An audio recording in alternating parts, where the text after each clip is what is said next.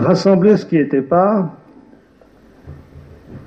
Depuis leur entrée en franc-maçonnerie, la plupart d'entre nous ont entendu cette résolution à maintes reprises lors de circonstances plus ou moins solennelles. Au cours des clôtures de convents, par exemple, lorsqu'on accueille les délégations des obédiences invitées, il est fréquemment rappelé que ce qui les rapproche, et donc ce qui nous rapproche, est à l'évidence plus important que ce qui nous sépare. Cette formule est devenue d'usage jusque dans les débats politiques, au point de sembler au fil du temps reléguée au rang des échanges convenus, si ce n'est à celui de clichés. De temps lointain, on en a pourtant usé à dessein. Des rituels en portent la trace en des instants précis qui justifient pleinement son emploi.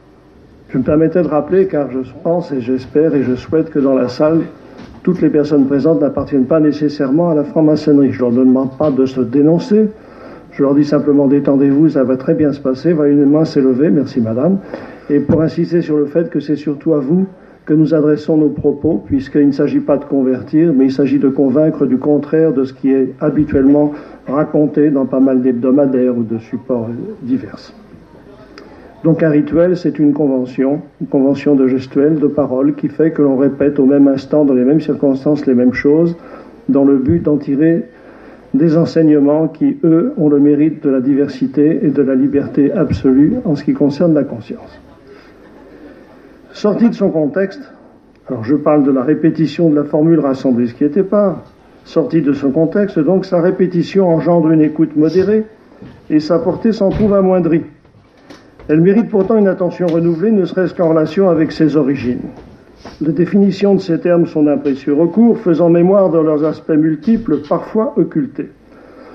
Donc pour les classes préparatoires, dont je fais partie, rassembler, faire venir dans le même lieu, réunir.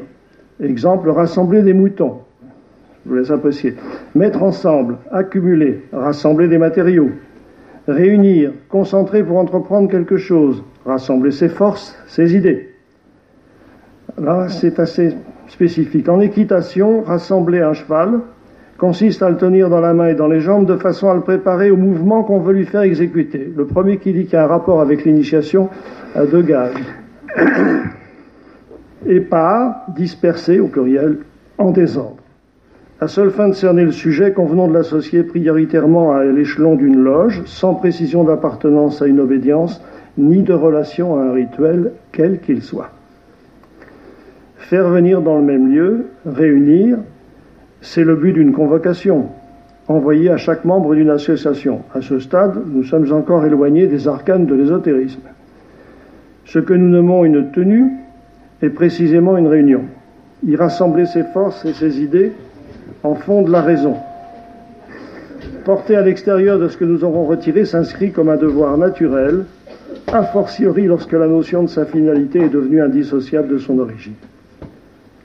La franc-maçonnerie est un enseignement dont la force réside dans la transmission, dont il convient de préciser l'objet, car comme le soulignait Joseph de Mestre, encore une fois, l'on ne s'assemble pas, ou du moins on ne s'est pas toujours assemblé pour répéter quelques formules évidemment ridicules si elles n'ont point de but.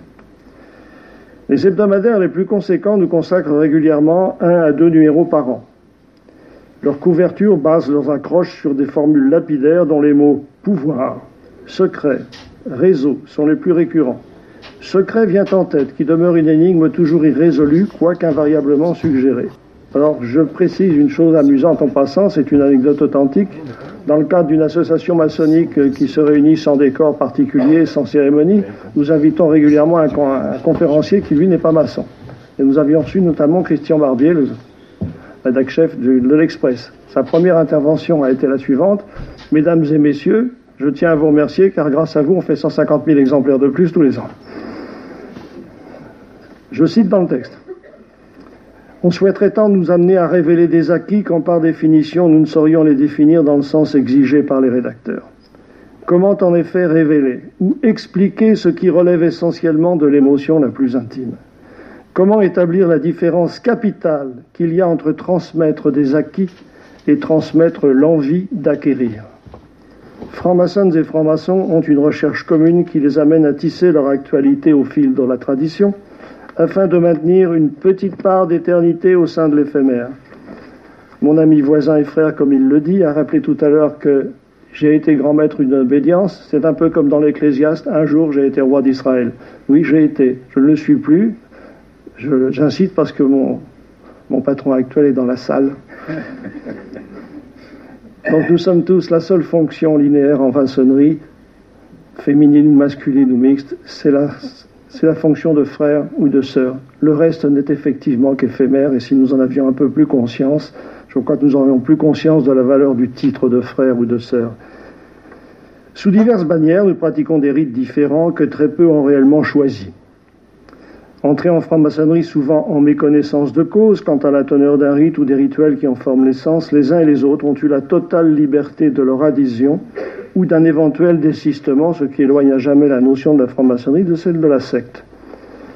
La franc-maçonnerie universelle est une ambition noble et démesurée autant qu'elle est louable. La volonté universaliste des sœurs et des frères est en revanche une réalité qui se heurte à celle de leur divergence, quand divergence il y a, et il y en a. La multiplicité des obédiences au plan national témoigne d'une diversité parfois considérée comme une richesse. Sous l'angle d'un certain dynamisme, son interprétation semble recevable. Elle pose toutefois question, nous plaçant conséquemment au cœur du sujet. Beaucoup de ces créations récentes, je parle d'obédience, résultent d'une scission. Ne reconnaissant plus leur conception dans les options de leurs responsables dans le domaine sociétal ou spirituel, des frères ou des sœurs, ou des frères et des sœurs, se regroupent d'un commun accord sous un nouveau signe distinctif. Ils ont professé un acte de foi conforme à l'idée précise de leur engagement.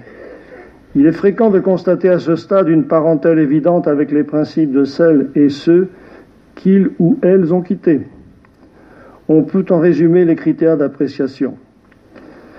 L'ancienneté d'un historique aisément vérifiable par le recours à des archives qui n'ont fait que s'enrichir au cours du temps.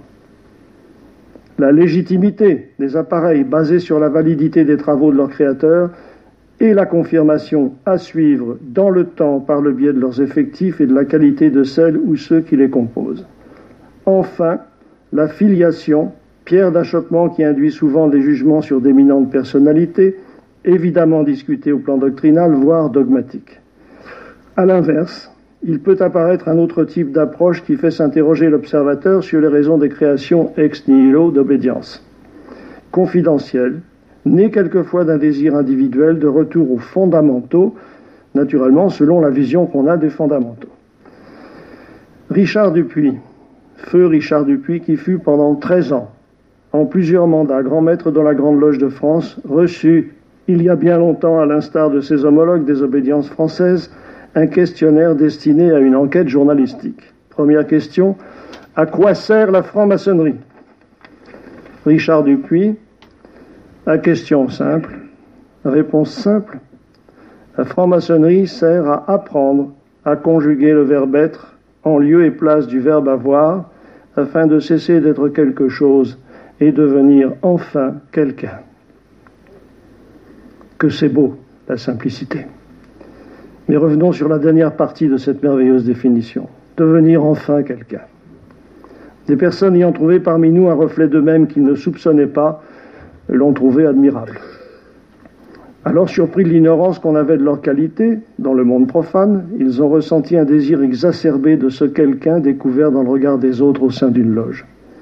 Comme ce regard vacillait, ils ont d'abord tenté de créer une loge, puis, pour gagner du temps, une obédience dont la responsabilité leur incomberait afin de tracer un chemin d'authenticité historique légitime et de filiation rituelle indiscutable. Épars se décline en ce cas sous la forme d'éparpillement.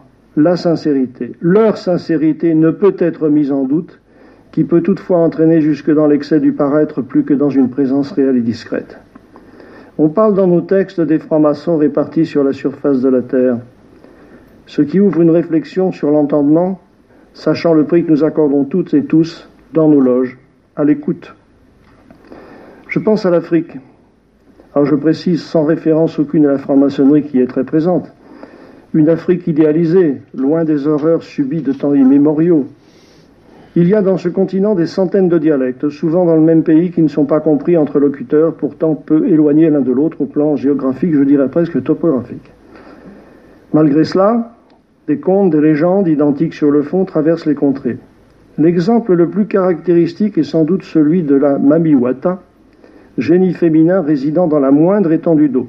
Au Niger, où il tombe quelques centimètres d'eau, comme à Douala au Cameroun où il pleut, il peut tomber pardon, jusqu'à 6 mètres, la Mabiwata vous entraînera au fond des abysses si vous approchez trop près de son domaine une fois la nuit tombée. Le sang circulant d'une Afrique si cosmopolite, ce sont les griots qui chantent et miment à longueur de jour et de nuit le mystère de la vie. Ils s'expriment dans des langues différentes, mais ils possèdent l'art suprême d'un langage commun. C'est une des leçons de l'Afrique qui me paraît adaptable à la franc-maçonnerie, le fait de ne pas parler les mêmes langues, mais de chercher un langage commun. Répartis sur la surface de la Terre, les maçons et les maçons ont une ressource de même nature que l'on nomme symbole. De symbolo, ce qui réunit par opposition à diabolo qui sépare. Le symbole est multiple, les symboles sont épars. La rigueur qu'on leur attribue n'empêche en aucun cas leur libre interprétation. Leur usage est en commun dans des cadres divers qui relèvent par-dessus tout d'une intention commune. Chacune ou chacun dans nos loges, nous rassemblons des matériaux pour le bien-aller de nos cérémonies et, partant, le bien-être de qui les suit. Nous veillons à leur juste répartition comme nous veillons à bien faire ce que nous sommes venus accomplir.